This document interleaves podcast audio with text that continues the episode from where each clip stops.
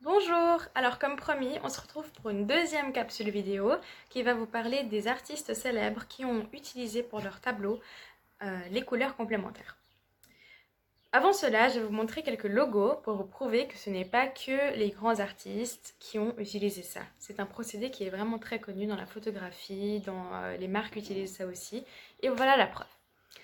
Euh, le premier, c'est Firefox. C'est un navigateur web au même titre que Chrome ou bien euh, Safari.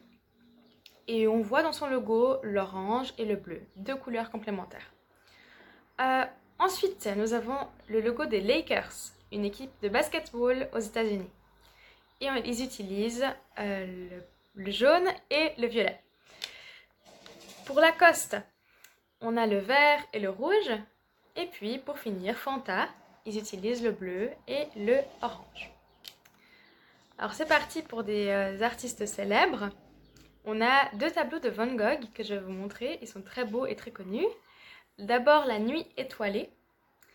Et là, vous pouvez déjà repérer, je pense, les deux couleurs. Ce sont euh, les couleurs bleu et orange. Et puis pour le café de nuit, euh, du vert et du rouge. Pour finir, je vais vous montrer un autre tableau connu. C'est le cri de Munch. Et euh, il utilise l'orange et le bleu. Merci beaucoup de m'avoir écouté et bonne chance pour la suite.